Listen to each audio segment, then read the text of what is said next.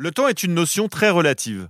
Une heure de massage et une heure de dentiste contiennent-elles les mêmes 60 minutes? La géographie a elle aussi un effet sur le temps. En Allemagne ou en Scandinavie, avoir quelques minutes de retard est beaucoup moins toléré que dans nos pays méditerranéens. Que dit de nous notre rapport au temps? Aujourd'hui, on scrute le retard au travail. Scrute. L'horloge est une convention sociale, un référentiel commun qui permet de faire société. C'est encore plus vrai dans le monde du travail qu'on peut même assimiler à un marché des heures. On s'accorde avec un employeur sur une mise à disposition de son temps et de ses compétences et on se conforme au cadre commun.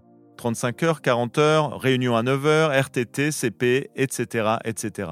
Même si ce cadre commun est de plus en plus flexible, le retard au travail reste une entorse à l'accord entre un employeur et un salarié qui peut représenter divers degrés de gravité. L'employeur a l'obligation d'afficher les horaires sur le lieu de travail et vous avez l'obligation de les respecter. Personne n'est à l'abri de la panne d'oreiller, de la panne de voiture ou de la panne de métro.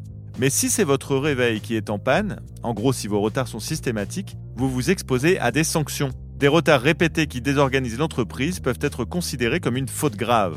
Plusieurs rappels à l'ordre peuvent aboutir à un avertissement ou à un blâme, cependant un retard ne peut jamais entraîner de retenue sur salaire. Bien sûr, il faudra que l'employeur soit en mesure de démontrer le préjudice s'il veut aller jusqu'au licenciement. Voilà pour le droit.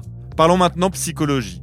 Selon les spécialistes, le retard peut être tout aussi bien l'expression d'un fort narcissisme ou une façon d'imposer son pouvoir, ou bien encore le signal d'une faible estime de soi.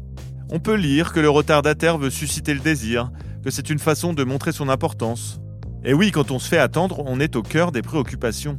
On lit également que le retard peut trahir une certaine peur de l'autre ou du vide, et qu'il permet d'éviter de se confronter à certaines situations, et que le retardataire serait donc un perfectionniste. La Harvard Medical School plie le game, puisqu'elle établit un lien entre retard, optimisme et bonne santé. Ne jugez donc pas trop vite vos collègues en retard, ils se portent bien grâce à un tempérament calme qui leur garantit une bonne pression artérielle. Alors d'après vous, ça vaut le coup de risquer un blâme si c'est pour vivre plus longtemps?